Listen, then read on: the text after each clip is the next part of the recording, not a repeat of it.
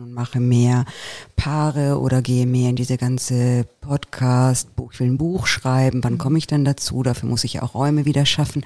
Und das ist ein wundervoller kreativer Prozess, der mhm. ständig zugange ist jetzt. Mhm. Und ich kann jetzt zulassen, und das ist, glaube ich, für mich die wichtigste Erkenntnis, dass es sich andauernd verändert. Ja. Herzlich willkommen zum Podcast Code of Creativity. Mein Name ist Annette Schaper. Ich bin Designagentur-Inhaberin, Künstlerin und Keynote-Speaker zum Thema Kreativität. Dieser Podcast will dich inspirieren, dir Mut machen und dir Freude bringen, damit du dein angeborenes kreatives Potenzial voll ausschöpfen kannst. Kreativität ist dein Grundrecht.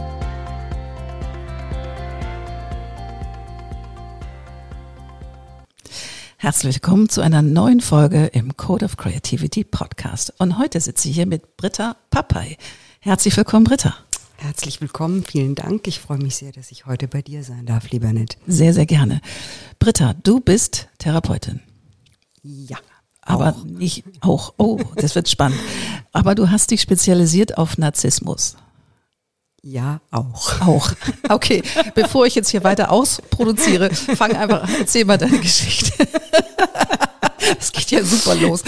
Ja, ich, ich sage auch, weil ähm, ich merke, dass ich in letzter Zeit tatsächlich als die Narzissmus-Queen hier äh, oh yes. do, durchgehe und bezeichnet werde. Finde ich auch tatsächlich ganz lustig. Ja. Aber ich äh, muss aufpassen, dass ich nicht darauf dann reduziert werde. Also ich bin tatsächlich vieles, weil ich schon so vieles gemacht habe. Ich bin ja. von Haus aus Juristin. Ich habe Ach, in Italien an. Jura studiert, weil ich in Italien geboren und aufgewachsen bin. Ich habe in internationalem Strafverfahrensrecht promoviert. Igitt. Igitt.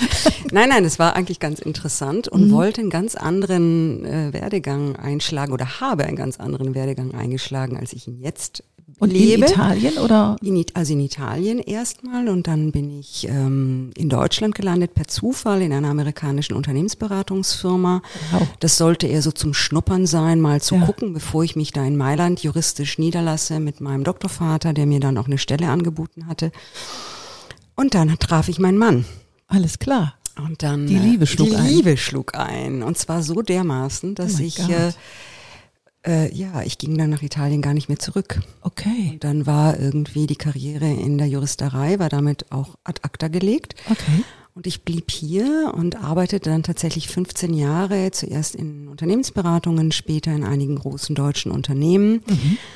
und war beruflich totunglücklich. Also ja, das hat mir weder Spaß gemacht, noch hat es mich glücklich gemacht. Ich glaube, ich hatte meinen ersten Burnout mit Ende 20, Anfang 30 oh und das God. ging dann eigentlich Jahre oder fast Jahrzehnte so weiter. Und wie kam dann der Shift? Also ich meine, das finde ich ja mutig, weil Juristerei, ich bin ja nur alles und keine Juristin, aber ich könnte mir vorstellen, dass man da ja sehr strukturiert ist und sehr klar ist und sehr, vielleicht nicht klar in den eigenen Gedanken, aber auf jeden Fall klar in der Arbeit, was zu tun ist, weil das ja. musst du sein, sonst kannst du das nicht vollfüllen, was da gebraucht wird.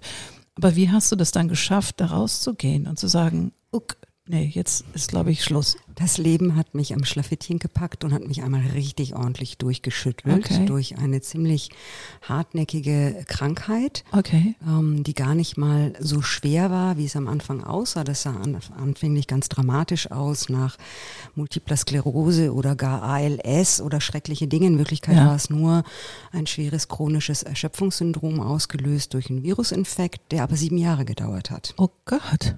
Ich war damals Anfang 40. Ja äh, und wurde so einmal so richtig mit voller Wucht aus dem Leben rausgeschleudert. Okay. Komplett. Ja. Hatte damals zwei Töchter, die noch recht klein waren. Die waren damals sechs, sieben, acht. Ja. Und ähm, bin jahrelang von Arzt zu Arzt gepilgert. Wir waren alle ratlos. Mir ging es total schlecht und ich konnte nichts mehr. Mhm. Ähm, zum Teil auch wirklich war ich bettlägerig über Monate und fast Jahre, kann man sagen, weil oh ich so God. unfassbar erschöpft war. Ja.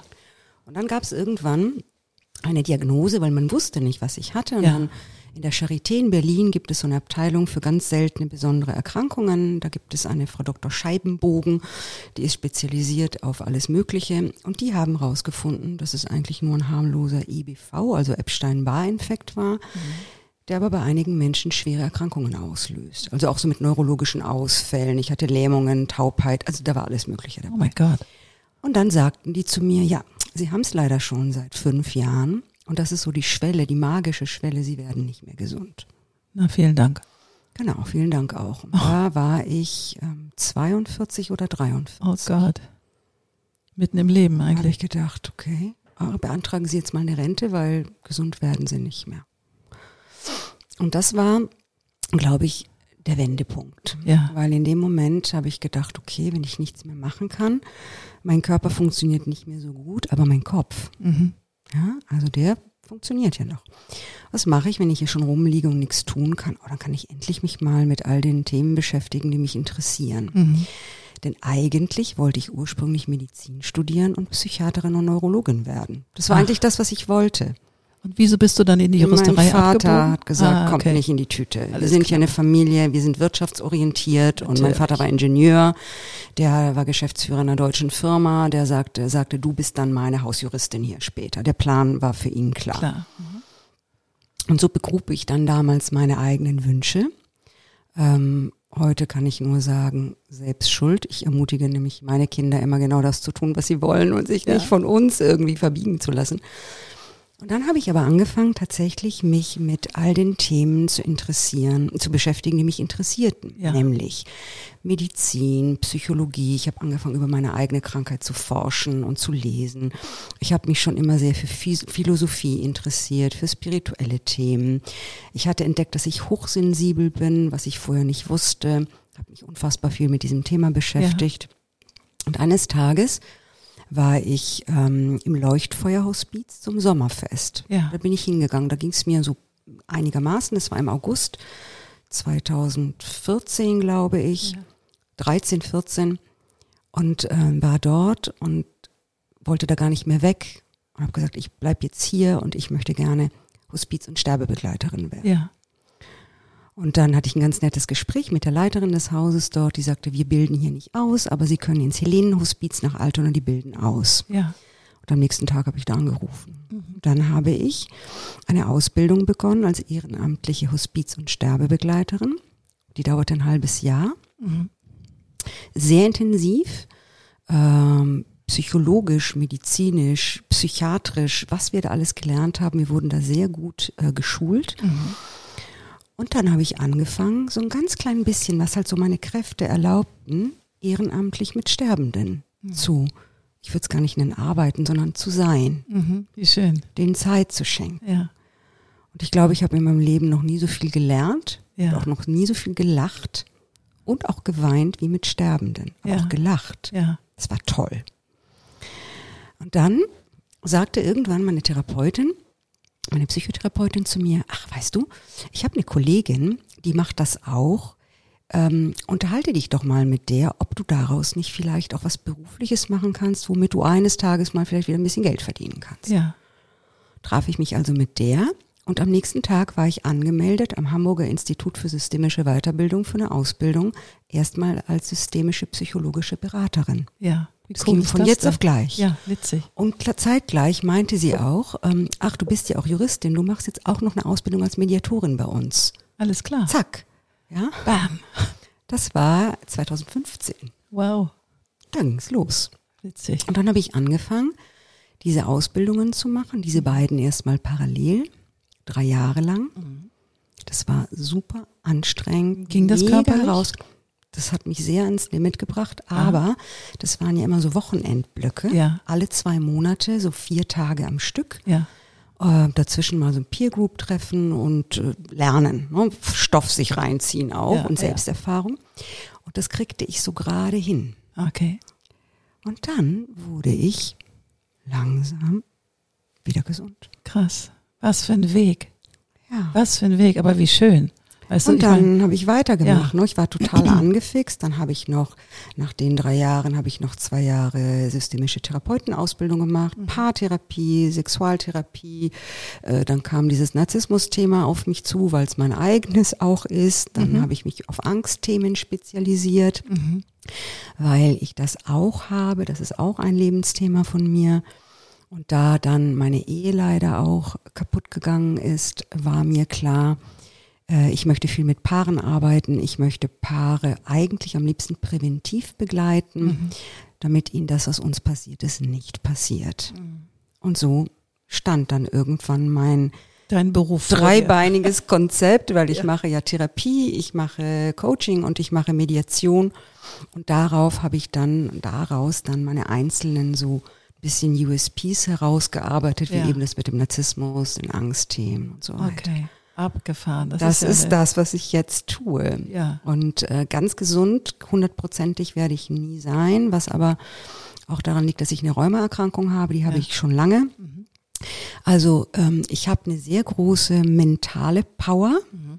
Ähm, und eine unglaublich starke Willenskraft, aber ich habe einen Körper, der mich immer wieder in meine Grenzen weist. Mhm. Mm, und das ist vielleicht auch einfach gut so. Ja, manchmal ist das so. Bei mir war es jahrelang die Migräne, also 40 Jahre mhm. lang, fast 50 Jahre lang Migräne. Ja. Und jetzt nicht mehr. Ja. Seit einem halben Jahr. Und Sonst, weißt du, weißt du, was es war, was dich ja, es war ein großer Lebensschiff natürlich auch für mich. Ich habe jetzt die Agenturwelt verlassen mhm. und ähm, habe 38 Jahre in der Agenturwelt gearbeitet und bin auch sehr willensstark, also habe sehr viele Dinge für mich erreicht. Mhm. Meinte erreichen zu müssen vielleicht auch, auch geprägt durch Kindheit, die mhm. ja leistest du was, bist du was, la la la. Ja. Also ich glaube, das schwang alles so ein bisschen mit und das habe ich mal alles losgelassen. Mhm. Und erfinde mich jetzt neu. Und irgendwie geht's mir gut damit. Wie toll. Ja, und keine Migräne mehr. Ja. Das ist schon, ich hatte das zwei, dreimal die Woche. Mhm. Und dann harte Medikamente etc. Also mhm. insofern ist das ähm, Wahnsinn, ne? Ja. was der Körper A ja. aushält oder auch kompensiert an Stress und sucht sich dann ein Ventil. Denn bei mir ja. war es Migräne, bei dir waren es ja. die anderen Sachen. Ja, und bei mir ist es auch eben diese rheumatische Erkrankung. Also immer wenn ich äh, zu viel mache, in ja. welcher Art auch immer, das kann auch zu viel feiern sein, zu viel arbeiten, zu, viel, viel von irgendwas, weil ich neige zu Extremen. Ja. Ich bin ein Mensch, der extrem stark fühlt, spürt, will, tut. Und dann kommt immer wieder die Bremse, was auch bedeutet, geh mal wieder in die Ruhe, besinn dich mal wieder ein bisschen, komm mal einfach wieder zu dir. Und das habe ich jetzt gelernt. Mhm. Also mein Körper sagt es mir immer Na wieder. Klar. Und mittlerweile sage ich, okay, du hast ja recht, I know. I know. Du rufst mal wieder, ich höre. Ja, Wahnsinn. Manchmal ungern ja, tatsächlich. Natürlich, weil es ist ja, es bremst einen ja auch aus. Ja. Aber wie war das für dich, dieser Prozess des Findens? Also du hast die Therapeutin gefunden oder die hat dir gesagt, du machst jetzt das und du machst jetzt das und du warst dann plötzlich angemeldet. Und wie war dieser ganze Prozess? Weil das ist ja auch ein hochkreativer Prozess, also Extrem. sich einmal abzulösen von dem mhm. Jura-Sein und ja. auch von der Krankheit zu sagen, okay, you beat me, but you don't beat me to the ground. Ja. Ähm, dann damit umzugehen, weil ich glaube, dass du auch ein ungeduldiger Mensch sein kannst. Weiß ich nicht. Ist also so? ich uh, extrem ungeduldig und ich war extrem am Boden, mhm. also wirklich ähm, zerschlagen. Mhm. Ähm, ich glaube, wenn ich nicht so krank gewesen wäre, mhm. hätte ich es nicht geschafft. Wahnsinn. Ähm, ich, wo, als ich krank wurde, hatte ich nämlich gerade einen neuen Job, und Aha. zwar bei der Techniker Krankenkasse das Risikomanagement aufbauen. Okay. Damit hatte ich gerade angefangen. Und ähm, dachte so, ey, das kann doch jetzt nicht sein, dass ich jetzt hier krank werde und versage. Ich bin ja gerade ja. mal ein halbes Jahr da, jetzt reiß dich mal zusammen. Mhm. Und mein Körper hat mich so niedergeprügelt. Also ich musste dann mehrmals auch dort noch, der Notarzt musste kommen und ich musste wieder ins Krankenhaus, weil ich immer wieder zusammengebrochen bin. Und dann war mir irgendwann klar, dass ich ähm, hinschauen muss ja. und vor allen Dingen spüren. Ja. Und wenn ich nicht mehr kann und nicht mehr darf und nichts mehr geht, dann kann ich ja wenigstens hier liegen, gegen die Zimmerdecke glotzen ja. und einfach mal spüren, was eigentlich da noch ist in mir. Ja. Und ähm, immer wenn ich irgendwelche Tests mache, Persönlichkeitstests, Psychotests, was auch immer, auch diese Archetypenlehre von C.G. Jung, ja. ich bin immer die Helferin. Okay. Ja, darauf habe ich aber gar keinen Bock. Oder darauf hatte ich keinen Bock, mhm. weil ich sah mich als Macherin, als Leaderin, als Führerin, bis ich verstanden habe, aber die Heilerin ist das auch. Natürlich. ja? ja? Nur, das passte nicht zu meinem Image der Frau im High Heel, High, in den High Heels und im Kostüm, die ich immer war. Das habe ich gerne gemocht. Ja. Und ich dachte, ich bin doch nicht so eine ähm, weiß ich nicht, so eine, so eine alternative, äh, grauhaarige alte Hexe jetzt, die hier irgendwie äh, in Birkenstock durch die Gegend läuft und Ja. irgendwie hilft. Das, das war so ein Image, das Ja, ich in ja, meinem ja. Kopf hatte, so ein Bild. Ja. Und dann sagte irgendwann mal eine meiner Töchter, ich glaube, es war Hannah, die jüngste, sagt sie, Mama, du wirst die coolste Therapeutin der Welt in Jimmy Emma. Choos. Wo ist das Problem? Ja. Da habe ich gedacht, so, ja, du hast recht. es geht beides. Natürlich. Und ich habe gemerkt ganz schnell, das war, glaube ich, das Geschenk überhaupt, dass ich hier endlich meine Hochsensibilität leben darf. Ja. Das, was ich immer als falsch empfunden habe, dass ich alles spüre, alles fühle, alles rieche, höre, schmecke, sehe, dass ich mich kaum abgrenzen kann von der Außenwelt, das ist meine Gabe und mein Geschenk. Und wenn ein Klient zu mir das erste Mal zur Tür reinkommt, weiß ich, was da ist. Und ich behalte das für mich und ne, begleite ihn, sie im Prozess des Findens, weil die Lösung ist in uns selbst. Es ist mein Motto, Absolut. ja, auch mein mein Praxismotto, mein Lebensmotto. Und das ist das, was ich dann für mich, das war der Prozess, ne, anzunehmen, dass ich ähm, powervoll sein kann, stark, kraftvoll in dem, was ich tue, indem ich helfe und heile und dadurch mich selbst heile Na klar. und mir selbst helfe. Wir manifestieren immer in der Präsenz des anderen. Ja. Genau. Und das ist ein Prozess, der meines Erachtens den Rest meines Lebens dauern wird, weil da Ja. kommt immer wieder was Neues dazu. Ich Ja. entdecke was Neues, ich komme wieder an Grenzen. Ich denke so, ja, vielleicht arbeite ich in Zukunft etwas weniger mit Einzelklienten und mache mehr Paare oder gehe mehr in diese ganze Podcast, Buch, ich will ein Buch schreiben. Mhm. Wann komme ich denn dazu? Dafür muss ich auch Räume wieder schaffen. Und das ist ein wundervoller kreativer Prozess, der ständig zugange ist jetzt. Und ich kann jetzt zulassen, und das ist, glaube ich, für mich die wichtigste Erkenntnis, dass es sich andauernd verändert. Ja. Schön. Es, äh, und du kannst es auch Fluss ist. zulassen Ja. und es annehmen und es auch begrüßen. Genau. Weil so, ich meine, viele Genau. haben ja Angst vor Veränderung, Ja. weil das, Ja. das, was gut ist, vielleicht sich verändert, vielleicht wird's schlechter oder Ja. Aber vielleicht auch besser. Aber das weiß man halt nicht vorher. Genau. Und das Risiko einzugehen, zu sagen, ja, okay, ich umarme jetzt mal die Veränderung, Ja. weil Ja. das ist, Ja. Und ich bin auch so, mh, ich ähm, gerade in den letzten Tagen mit diesem Thema Loslassen so ein bisschen überlegt, gehadert, mit Klienten Gespräche gehabt und ähm, sage immer, für mich kommt es mehr darauf an zu sein, also sein lassen, dass wir annehmen, wie es gerade im Moment ist, weil loslassen ist für uns Menschen ja sehr schwer. Wir sind darauf gepolt zu überleben und das heißt, äh, catch me if you can, äh, Genau. nimm alles mit, was du kannst, noch halten, Halten. äh, erobern, jagen, halten, kriegen, bekommen. Und das Loslassen macht uns ja meistens Angst. Ne? Das ist auch dieses, wenn jemand stirbt, dieses Loslassen, ja, das ist sowas Endgültiges. Und ich habe gemerkt, dass es sehr beruhigend wirkt auf meine Klienten und auch auf mich, wenn ich das ummünze in ein Sein lassen. Lass es einfach sein, so wie es jetzt gerade ist. Ja, das macht weniger Angst als dieses Ja. Loslassen. Ne? Genau, sein. loslassen klingt verloren. Genau, So, und sein genau. lassen klingt, okay, ich Genau. bin empowered, ich kann Ja. das lassen oder auch. Und, und jetzt gerade, nur jetzt. Du Ja. musst nicht denken an morgen oder übermorgen, nur weil das Loslassen ist, das schwimmt ja so alles weg Ja, genau. von mir. Die, die Fälle, die Fälle schwimmen mir davon. Und ich habe jetzt so für mich und versuche immer wieder für mich dieses Sein, Ja. Sein lassen Ja, zu leben. ja, schön.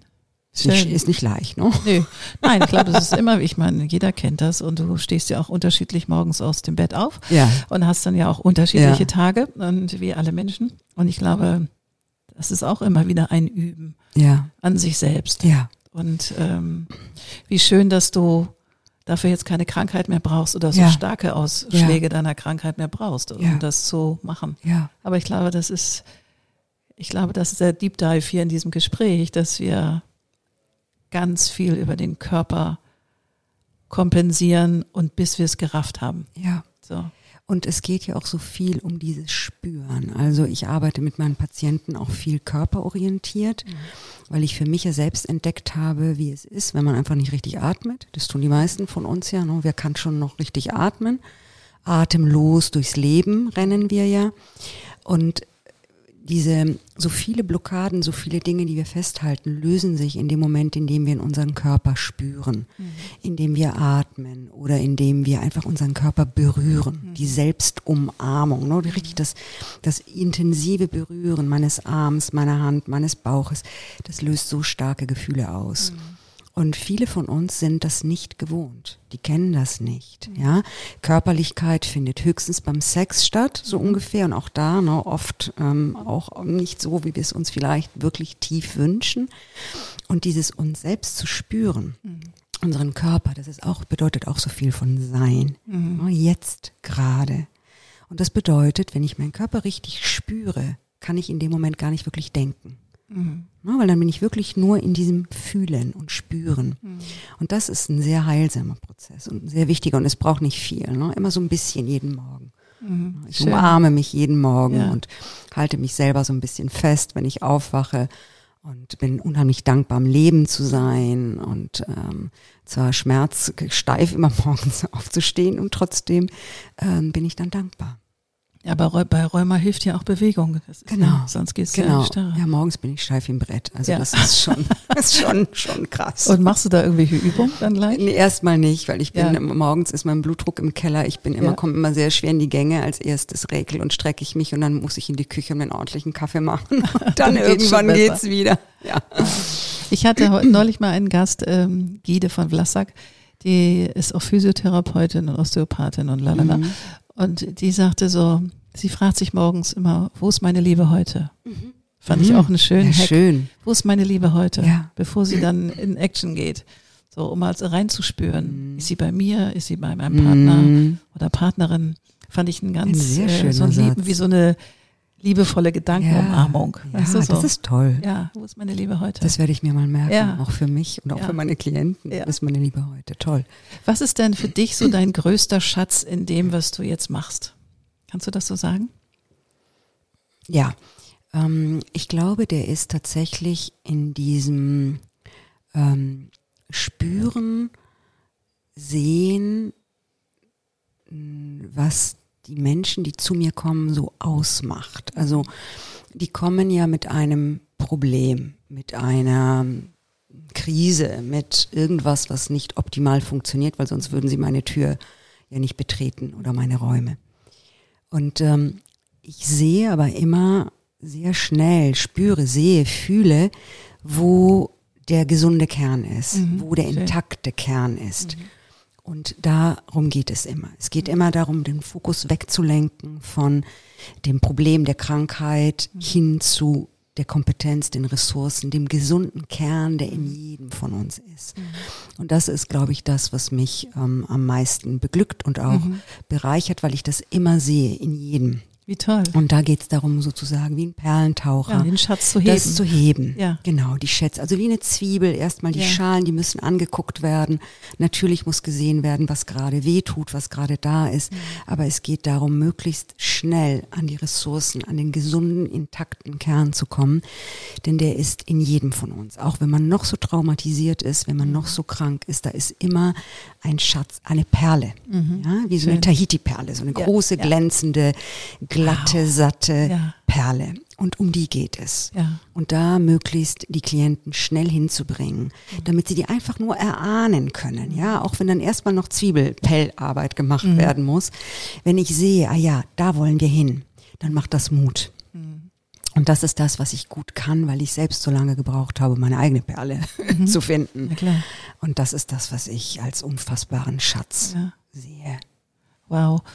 Und du hast ja auch das, ähm, wie lange bleiben deine, deine Klienten so ungefähr oder Patienten? Das ist ganz unterschiedlich. Mhm. Ähm, meine älteste Klientin kommt jetzt schon seit sechs Jahren zu mir, mhm. auch sehr regelmäßig. Mhm. Ähm, dann gibt es Klienten, die kommen 10, 15 Sitzungen. Mhm. Ich würde sagen, so die Mindest, Mindestverweildauer sind immer so 10 bis 15 Sitzungen. Mhm. Ähm, viele bleiben aber deutlich länger. Mhm. Und dann mache ich natürlich auch mal so Kurzcoachings, fünf, mhm. sechs, Sitzungen, wenn es wirklich um ein ganz umrissenes Thema, oft ein berufliches geht. Mhm. Aber alles, was so wirklich ins Private, was, was mit der Seele zu tun hat, mhm. braucht länger. Mhm. Und ich sage immer, wenn mich Klienten fragen, in der ersten Sitzung, in der zweiten, ja, wie lange brauchen wir, dann sage ich Das weiß ich nicht. Mhm. Ich habe nicht die geringste Ahnung. Ja, erfahrungsgemäß. Auch nicht, weil mhm. sie sind nicht so, wie der Klient, der vorher hier saß. Mhm. Ja? Ich sage mal Paaren zum Beispiel, weil die Paararbeit ist intensiv und auch recht teuer, mhm. sage ich, investiert in eure Beziehung, weil das ist wirklich für die Zukunft das Beste, was ihr tun könnt. Und gebt euch erstmal die Zeit, zehnmal zu mir zu kommen. Und dann gucken wir, so, damit sie eine Größenordnung haben. Ja. Aber tatsächlich, ich weiß es vorher nicht. Und ähm, ich finde es auch hilfreich für den Klienten, wenn er sich löst von dieser Vorstellung, ich muss das, weil es löst wieder Druck aus, mhm. ich muss das in einer bestimmten Zeit schaffen. Ja, was denn? Mhm. Ja? ja? Wir definieren natürlich ein Anliegen, ein, ein, ein, gar nicht mal ein Ziel, ein Anliegen. Aber das überprüfe ich immer wieder. Mhm. Und es kann sein, dass nach fünf Sitzungen dieses Anliegen schon wieder ein ganz anderes ist, weil es sich mhm. verändert hat. Mhm. Ja, und da sind wir auch wieder in diesem Fließen in diesem Prozess. Finde ich auch einen schönen Ansatz. Genau. Ich bin ja auch gestalttherapeutische Kunsttherapeutin. Ja. Oh, wirklich? Das und, ist ja toll. Ja, weil ich, als ich in Führung ging, dachte ich, ich brauche ein paar wow. andere Werkzeuge. Ja. So, um dann ja. auch wirklich führen ja. zu können und nicht nur Minimis zu produzieren. Ja. Und was ich bei der Gestalttherapie so toll finde, du wühlst nicht im Urschlamm, also genau. also du, sondern du guckst genau. dir das an, was gerade Gestalt annimmt, was sozusagen genau. nach vorne tritt. Ja. Und das finde ich so entlastend, als dass man sagt, oh wei, ja. also ich will jetzt gegen Psychotherapie sagen, die auch so nach Freud arbeitet und wie gesagt Traumatherapie, alles auch gut alles bestimmt, gut. alles ja, natürlich. Gut, nur nicht für mich. In der systemischen Therapie arbeiten wir auch ressourcenorientiert. Mhm. Ich bin eine systemische Therapeutin. Mhm. Wir gucken immer, was hast du für Ressourcen, ja. damit du weitermachen kannst, ja. damit du Mut hast. Auch in der schwersten Depression, zu mir kommen viele Menschen, die unter Depression leiden, mhm. Angstzuständen, da gibt's immer eine Ressource. Ja. Und wenn du die einmal siehst, ja, dann hast du wieder Mut. Weil wenn wir mutlos werden, dann sterben wir. Ja, ja? stimmt. Und wir brauchen, den wir brauchen immer den Silberstreifen am mhm. Horizont, genau. Und das ist deswegen, also ich, ich mag mich nie festlegen, weil ich kann es auch nicht. Ich bin auch nicht, ich habe Kollegen, die sagen auch zu Paaren, äh, in fünf Sitzungen ist alles gut. Äh, wie vermessen ist das? Ich oh bin oh nicht Gott, ich habe keine, ich habe keine Glaskugel und ich weiß doch nicht, wie sich dein Prozess entwickelt. Die Lösung ist in dir. Ich weiß nicht, wie lange du brauchst, um sie ja. zu finden. Und vielleicht möchtest du dann trotzdem noch ein bisschen bleiben. Ja klar, weil es, es gibt auch so ein bisschen so ein Charger. Ja? Ne? So. Und ich habe Klienten, die kommen und sagen, mir tut es einfach immer gut, hier bei Ihnen zu sein. Mhm. Und ich investiere das in mich. Und, und ähm, ich wünsche mir, dass die Menschen in diese Prozesse gehen, um sich selbst zu beschenken. Und nicht um etwas abzuhaken und zu sagen, mhm. ja, ich habe auch Therapie gemacht, ich habe auch Coaching gemacht. Sofort mit diesem Müssen. Ich muss mhm. da in kurzer Zeit was erreichen. Ich sage zu jedem, wenn Sie schaffen, es schaffen, offen in diesen Prozess mit mir zu gehen, wird das am besten. Hm. Schön. Ja. Finde ich super schön. Ich erinnere noch, als ich das allererste Mal Therapie gemacht habe, da war ich irgendwie so 24. Mhm. Und ich wachte morgens auf und wohnte in einer wunderschönen Wohnung, hatte einen großartigen Freund, hatte meinen Traumberuf. Es war eigentlich alles Gold. Und ich wachte morgens auf und mochte nicht aufstehen. Mhm. Denkst du, was ist denn jetzt los? Mhm. Dann bin ich zu einer bekannten Therapeutin gegangen, die bei mir, die ich irgendwie aus dem Feld, aus meinem Umfeld hatte. Und ich habe dann die erste Stunde nur im Mantel gesessen. ich war immer auf dem Sprung, weil ich dachte, mhm. hm, was passiert hier was jetzt? Was passiert hier mhm. jetzt? Und alle, die so Therapien haben, hau, ähm, so ungefähr. Also ich war wirklich auch voller voller Angst tatsächlich, mhm. was passierte mit mir, weil ich wollte nicht addicted werden zu meinem Therapeuten. Das fand ich ganz furchtbar, dass ich da dann nur noch hingehe, weil, weil, weil. Aber die hat mir so eine, einen ganz tollen Tipp gegeben oder die fragte mich etwas. Sagt sie, hast du dir schon mal selbst einen Tee gemacht? Ich so, nee, ich mache mir doch keinen Tee für mich ganz alleine. Also entweder oh, okay. für meinen Freund und mich und da zum okay. Frühstück, aber nicht für mich ganz alleine.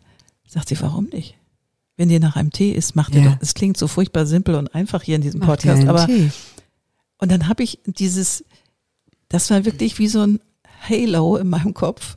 Ich mache mir selbst keinen Tee. Das ist ja nur eine Metapher für, mhm. ich tue mir selbst nicht, nichts Gutes, also mhm. bewusst nichts Gutes. Und dann seitdem ist das in meinem Kopf drin. Sobald ich in eine neue Schöner Wohnung Satz. beziehe äh, oder ich irgendwie alles noch um und dumm ist oder keine Ahnung, eine große Sache passiert, Machst du dir einen Tee? mache ich mir einen Tee und setze mich erstmal ja. hin und trinke einen ja, Tee. Das ist wundervoll. Das war wirklich, ja. das war das Coolste, was ich äh, so jetzt aktiv, es gibt noch tausend andere Dinge, die ich jetzt hier nicht teile, aber das war so richtig, mhm. wo ich denke so, wow. Dieses, was du eben sagtest mit der Abhängigkeit vom Therapeuten, ist ja auch etwas, wovor ganz viele Menschen Angst haben. Und ich sage immer, ähm, wir müssen mit einem Therapeuten in eine Bindung gehen. Mhm. Wir nennen es therapeutische Allianz. Das ist das, was wir bilden mit dem Klienten in den ersten Sitzungen. Du musst dich aufgehoben fühlen bei mir und sicher. Du musst das Gefühl haben, dass das hier ein sicherer Ort ist, weil sonst kannst du nicht aufmachen. Du mhm. kannst sonst hier nicht dein Innerstes nach außen kehren, wenn du dich nicht sicher fühlst. Mhm.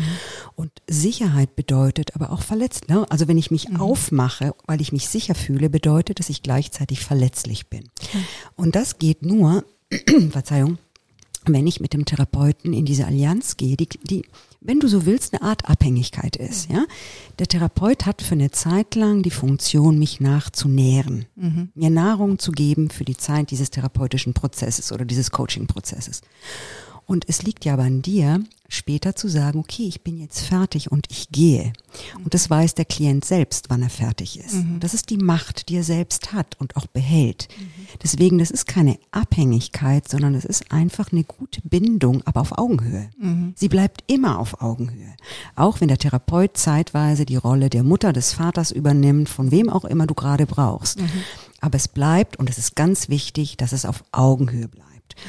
Ähm, und das, was vielleicht in vielen Köpfen ist, ist noch das Bild des Therapeuten als Übervater, als übermächtige Figur. Ich liege auf der Couch, sehe ihn nicht und bin hilflos. Mhm. Ja? ja? Auch das ist nicht so, weil in einer guten Therapie behält der Klient immer die Regie. Mhm.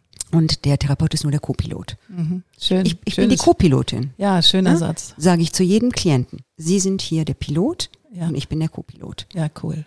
Und das nimmt dann die Angst, ja. dass mir hier etwas passiert, was ich nicht will. Und im Übrigen sage ich immer, alles, was wir hier machen, wenn ein Hauch von Unwohlsein dabei aufkommt, wird sofort das Stoppschild hochgehalten. Mhm. Dann hören wir auf, dann machen wir was anderes.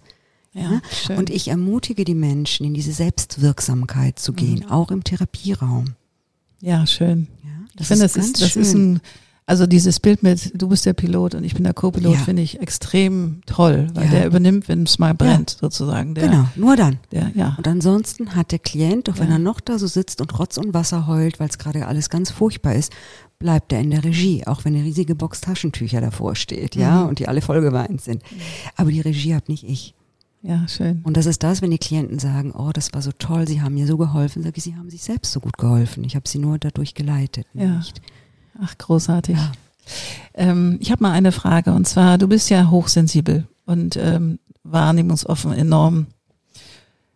Wie schaffst du es, wenn du, ich weiß nicht, wie, viel, wie viele Stunden du am Tag so hast, Klienten, Sechs? Fünf? Wenige, nein, maximal vier. Maximal Meine vier. Tochter sagt immer, du bist so eine faule Therapeutin. Sag ich, ja, ich ähm, kann mehr als vier nicht. Nee. Das ist Maximum. Also vier Sitzungen pro Tag. Ja. Das können auch mal längere sein, weil ich oft längere Sitzungen, eineinhalb, zwei Stunden mache. Ja. Aber dann auch eigentlich nur drei pro Tag und das Maximum sind vier und ich mache nie mehr als zwölf maximal 14 Klienten pro Woche. Okay. Das ist sehr wenig ja. verglichen mit meinen ganzen Keine Kollegen. Ahnung. Ja. ja.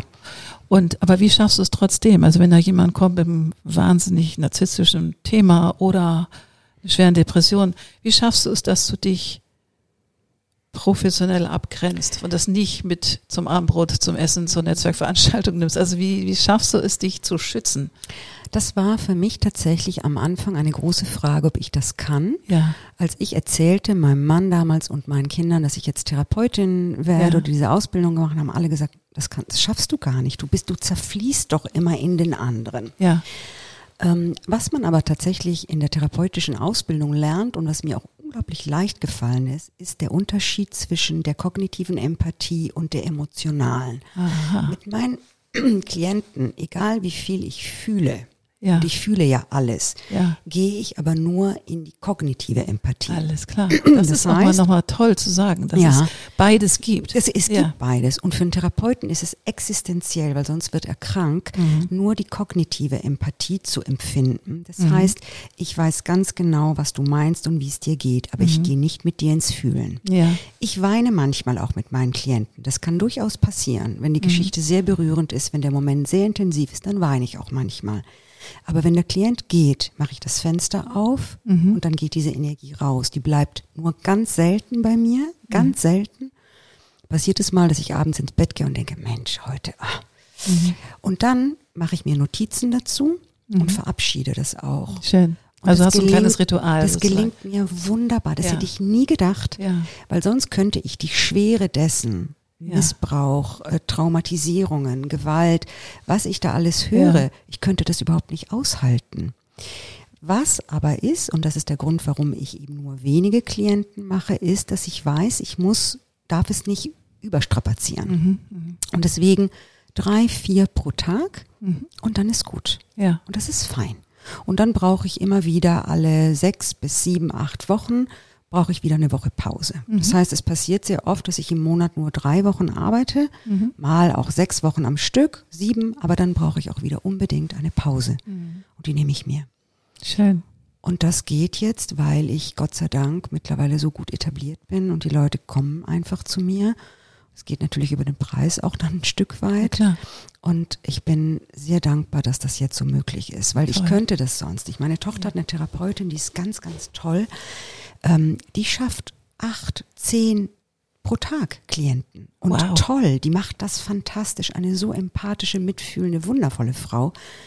Die, der macht das nix. Ja. Aber ich könnte das niemals. Nein, das ist ja auch dein Leben und du hast ja auch eine genau. Vorgeschichte und musst einfach auch gut auf dich aufpassen. Ja, und am Anfang dachte ich so, klar, acht pro Tag ist doch überhaupt kein Problem. Lässig. Lässig. Bis ich dann irgendwann mal nach drei pro Tag schon dachte, oh, ich bin ganz schön alle. Ja, ich glaube das. Und jetzt habe ich so meine Taktung, ne, morgens zwei, nachmittags zwei oder dann eben auch nochmal nur drei pro Tag, weil ich eine längere Sitzung mache. Mhm. Und dann ist gut. Mhm. Und das ist wundervoll. Ich bin sehr frei da. Ich arbeite auch nur vier Tage in der Woche und und trotzdem bin ich oft dann erschöpft. Ja klar. Also ich kenne das auch im Coaching-Prozess. Ich mache ja Online-Coaching. Mhm. Wenn ich dann so ein intensives Coaching mhm. von einer Stunde hat, dann bin ich danach genau. echt platt, ja. weil ich ja. gebe sehr viel, ja. bekomme natürlich auch ja. viele Inspirationen, aber bei mir, da ich ja so ein kreativer Vogel bin, schwingt ja sofort eine Idee, wie man es machen könnte. Genau, genau. Also ich bin so, ja. so und ich habe ja. keinen therapeutischen Ansatz, obwohl manchmal mingelt Hast du bestimmt. Ich glaube, das vermischt sich dann das sehr. da rein, mm, natürlich, weil mm. Empowern und äh, ja. Mindset und lala. Das ist ein therapeutischer ist Prozess, ein therapeutischer Da kannst du ganz, kannst du ganz sicher sein. Ähm. Außerdem, wenn du das, äh, das Kunsttherapeutische hast äh, und das Gestalttherapeutische, dann bist du sowieso, egal ob, ob du es Coaching nennst oder was auch immer, ähm, ich sag's auch meinen Coaches immer, die, das Coaching nennen bei mir. Ja, weil es sich besser anfühlt. Nenn, Nennt's doch, wie ihr wollt. Für mich ist das alles ein therapeutischer Prozess. Prozess, also ein Heilungsprozess. Ja, genau. genau. Heilen. Es geht um mich heile machen. Ja. Nenn, nenn es, wie du willst. Ja. Ach, mhm. ich muss gerade daran denken, in der Kunsttherapie-Ausbildung hatten wir natürlich auch mal die Arbeit am inneren Kind. Auch ja, ja. Da sollten wir Fotos mitbringen mhm. aus der Kindheit. Ja. Und ich, ich habe eigentlich immer nur Fotos oder ich kenne nur Fotos von mir, wo ich strahle wie so ein, wie so eine Sonne. Und es gibt eins, wo ich nicht strahle, mhm. wo ich auf so einem kaputten Stuhl sitze. Der, ich bin mit meinem Vater auf einer Fähre in Cuxhaven und ich sitze auf so einem kaputten Stuhl und weil ich die leichteste war, musste ich auf diesem Stuhl sitzen. Und mein Vater hat mich, damit ich nicht umfalle mit diesem Stuhl, hinten so am, am Hals festgehalten. Ich hasse das auch. Oh Gott. habe das als Kind schon gehasst, weil so hat er mich auch mal durch die Gegend geführt, mm. weil er so ein großer ja. Kerl war. Und ich gucke so richtig grumpy auf diesem Foto. Das glaube ich. Und dieses Foto habe ich genommen und vergrößert, vergrößert, vergrößert, mm. vergrößert, weil ich wollte nicht mehr Everybody's Sunshine ja, sein. Das glaube ich. So, ich war so die so reingeplumpst in diese dann Vierer-Kombo und war dafür zuständig, sie alle bei Laune zu halten. Ja, das war deine Rolle in dieser Familie. Absolut. Und wenn man sich derer dann bewusst wird, das ist auch so eine schöne Arbeit, die Genogrammarbeit ja. in der systemischen Therapie, diese ganze Familienaufarbeitung ja. zu sehen, äh, welche Rollen habe ich denn da inne gehabt, welche ja. Rollen musste ich übernehmen, weil es gibt in jeder Familie nur eine Rolle für jeden, die anderen sind ja schon besetzt. Ja, genau. und dann äh, bleibt ja für ein viertes oder fünftes oder sechstes Kind irgendwas übrig. Und dann ist immer die Frage, passt das überhaupt zu mir? Und ich möchte gerne eine Grumpy Cat sein ja, und nicht genau. immer Happy Sunshine und so weiter, weil das bin ich gar nicht. Ja. Oder das ist nur ein Teil von mir. Ja. Ich möchte aber gerne auch die anderen ausleben. Ich habe das geliebt. Also ich bin dieses, dieses Hochgeprägte von diesem Grumpy, weißt du, blonde Locken, so Grumpy aus der Wäsche. Ich fand's mega. Aber ich finde, das passt auch gut zu dir, ne? zu deinen Locken und zu deiner riesigen Ausstrahlung passt auch The Grumpy Cat. Finde ich wunderbar. Ja, Absolut. die darfst du gerne mal zeigen. Ich finde auch. Also ne, Sunshine ist Darf over. sein, ja. Ist nicht over, aber es war einfach, es war so eine Selbsterkenntnis, ja. weil ich natürlich als Gestalterin in dieser kunsttherapeutischen Ausbildung immer auch das echt damit zu tun hatte, es muss gut aussehen, was ich ja, da Also oh das, ja, bis ich das, das, so mit dem gut konnte. aussehen ist ja so ein Riesenthema. Das, was Stefanie Salziger erzählt hat Ja. in dem Podcast mit dir, war ja auch so berührend, dass ihre Erzieherin dann zeigte Ja. den anderen Kindern, ich zeige euch mal, wie es nicht geht, wie Ja. es nicht sein soll. Furchtbar. Ja, Furchtbar. und das ist dieses, was wir immer haben, dieses Bild in uns. Es ist nur kreativ, wenn es schön ist. Ja. Und wir sind auch nur wertvoll, wenn wir schön sind. Ja. Und all das, ne, Ja, diese, diese ganzen äh, äh, Bilder, diese Wertvorstellungen, die wir da aufgestülpt bekommen haben oder uns auch zum Teil selbst aufgestülpt haben. Nein, es darf auch dunkel, tief und schwarz sein und ist wundervoll und ist Genau. kreativ und ist schön. Ist ja? absolut. Ich habe aber noch mal eine Frage. Was ist Kreativität für dich, ganz persönlich? Du, Britta, Also, ich habe, ich würde sagen, zwei äh, große kreative Bereiche. Ich koche für mein Leben gern Ja. und wenn ich irgendwer was vor mir habe, was essbar ist und daraus was machen kann, auch hier ne, ne, äh, was, was, was erschaffen Ja. und das dann essen, dann bin ich wahnsinnig glücklich. Also Ja. das ist für mich die Ausdruck von Kreativität pur und von absoluter Entspannung auch. Und machst du das Farben- intuitiv oder ja, absolut. gehst du nach, nach absolut. Kochbuch? Ich bin ja in Italien aufgewachsen. Meine Mutter sagen. kochte toll. Äh, Ich hatte eine baltische Großmutter, von der habe ich dann auch Wow. diese lettische Küche gelernt. Und ich mache so Crossover-Cooking, natürlich sehr viel Italienisches, aber ich koche mittlerweile auch wahnsinnig gerne Israelisch nach Ottolenghi. Und Ja. ich nehme mir immer was dazu. Ja. Und dann schmeiße ich aber die Kochbücher gedanklich immer weg und mache Britta-Style. Nein, wie Ja, cool. so. Ja. Und das liebe ich. Also da entfalte ich mich immer total. Und abends, wenn der letzte Klient geht, gehe ich in die Küche und ich koche jeden Abend für mich. Wow. Auch jetzt, wo ich alleine bin, Töchter aus dem Haus. Ähm, es wird immer gekocht, Ja. weil das macht mich total, das erdet mich, das macht mich glücklich, das holt mich runter. Ja. Und wenn ich mit meinen Klienten arbeite, ist das für mich wie ein Kochprozess. Ach, Das ist so, ich suche mit dir deine Zutaten Ach, zusammen. Wir komponieren ein Gericht, Ja. deins. ach, wie Ja? toll. Und das ist mir so erst im Laufe der Zeit jetzt bewusst geworden, dass Ja. das ein unfassbar kreativer Prozess ist, den ich da mit den Klienten. Mache. Zwar weniger aktiv von meiner Seite, aber ich lade sie ein, auch ungewöhnliche Zutatenkombinationen mal Ja. auszuprobieren in ihrem Ja. Leben. Ja, Ja? natürlich. Und das ist für mich Kreativität. Und die habe ich mir aus der Küche geholt, weil ich so wahnsinnig gerne koche. Und Was für Essen, eine schöne Analogie. Essen ist für mich äh, das Schönste überhaupt. Naja, als Italienerin glaube ich, ich meine, wo wird schöner gegessen als in Italien? Ich habe zahlreiche italienische Freundinnen, die nicht kochen können, mit denen ich aufgewachsen bin. Also auch das ist keine- mia. Mamma mia, genau. Aber meine Töchter können es mit Leidenschaft Ja. beide und das macht mich unheimlich glücklich, dass die das auch für sich entdeckt ja, haben. wie schön. Ja. Ich muss gerade noch daran denken, als du gerade sagtest, dass du die, dass du die Ingredienzien sozusagen mit deinen Patienten suchst. Und ich glaube, dieses Schaffen und dieses Kreieren zusammen ist ja in den Flow zu kommen, dass Genau. du wirklich guckst, okay, was, was brauche ich, um in den Flow zu kommen, Ja. damit es mir besser geht, dass Ja. mein Leben sich vielleicht ein Ja. bisschen dreht und so weiter. Ja, ganz, ganz schön. Fließen. Ja, Ja, ja, fließen. fließen lassen. Wie so etwas in Und du der gibst ja auch Pfanne. selber Feedback, Ja, weißt was- du, du, genau. du merkst ja, funktioniert das, funktioniert das nicht. Ja. Und das ist ja auch ein, ein Oh. Teil, ein, ein Teil von Flow, von der Flow-Erfahrung ist, dass du Feedback bekommst von dir oder von anderen und merkst, oh, es geht noch nicht so richtig, ich mache Genau, nochmal anders. ich oder ich justiere noch mal so. und ja. wenn es nicht fließt und nicht funktioniert, dann heißt es eben, das ist nicht das Richtige. Dann justieren wir, ne? Dann Ja. muss noch ein bisschen nachgewürzt werden. Genau. Nimm noch was anderes dazu, ein bisschen Zitrone. Und dann ich liebe bam. Zitronen. Es darf auch mal sauer sein, es darf Ja. auch scharf sein, salzig sein.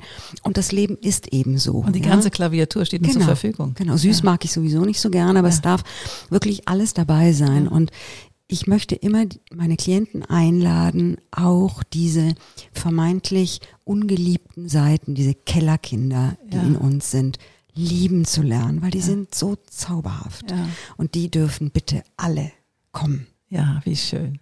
Ach, wie schön. Jetzt haben wir gar nicht über das Narzissmus-Thema gesprochen, aber das tust du ja Das tue ich ja andauernd überall. andauernd überall. Und ich bin ganz froh, dass das heute nicht Ja. äh, der, der Fokus war, weil Ja. das ist im Moment überall. Ah, Frau Papay, die Narzissmus-Expertin. und dann kommen alle auf mich zugestürzt. Ich liebe das ja. Aber äh, wir haben heute über so viel Schönes andere so viel schön. gesprochen. Und weißt du, was ich, was ich mitnehme, ist tatsächlich, und das finde ich als Analogie so schön, dass dein, deine Source of Creativity ist das Kochen und du überträgst das das wunderbar auf deine Ja. Patienten. Das finde ich einfach mega. Ja. Weil, wenn du sagst, ja, ich finde es mega, weil dieses, weißt du, wenn diese geistige Entropie so zunimmt und du so, weil man so richtig so out of herself ist, Ja. äh, themself ist, dass man dann sagt, okay, ich gehe jetzt in die Küche und dann lasse ich Genau. fliegen. Und wenn du Ja. das sozusagen überträgst auf deine Patienten, finde ich das Gold. Und das wird jetzt auch für mich nochmal schön sein, nach dem Gespräch mit dir, das jetzt wieder in meiner Arbeit nochmal ganz bewusst zu nehmen. Ja. Und natürlich werden alle, die den Podcast dann hören, sagen, ah ja, das mit dem Kochen war ja spannend. Ja. Weil was hat Therapie mit Kochen zu tun? Ja, erstmal vermeintlich erstmal nichts, vermeintlich aber nichts, dann genau. eben doch ganz viel. Ja. Und in deiner, aus, aus deiner Perspektive sowieso. Ja, Britta, es war mir ein Fest. Mir auch. Das war ganz Wir schön. gehen mal wieder essen. Unbedingt Oder essen. nein, wir kochen. Nein, du kochst. Ich du koche. kochst italienisch und dann kommst du mal zu uns, weil bei uns wird auch hervorragend gekocht, weil meine Freundin hat ihr ihre Kochkünste von einer Italienerin in New York ähm, kenne, die waren zusammen, die war im Auswärtigen Amt und die war an der, an der Hochschule dort und hat kam aus Maria Doria hieß sie und die kochte leidenschaftlich gerne Mhm. Ja. und die hat jeden Abend haben wir für eine riesen Crowd gekocht. Ja, lass uns kochen. Lass uns kochen. Oh Gott, Britta, vielen, vielen Dank. Ja, lieber nett. Lieben Dank an dich. Das war bald. toll. Jo, Tschüss. Ciao. Wunderbar, das war wieder eine neue Folge vom Code of Creativity Podcast. Sehr gerne würde ich auch mit dir in Kontakt treten, wie deine Kreativität ist und wie ich dich auf deinem Weg unterstützen kann. Meine E-Mail findest du in den Show Notes oder du schreibst mir eine Nachricht auf Instagram annette-sharper-coc. Bis bald.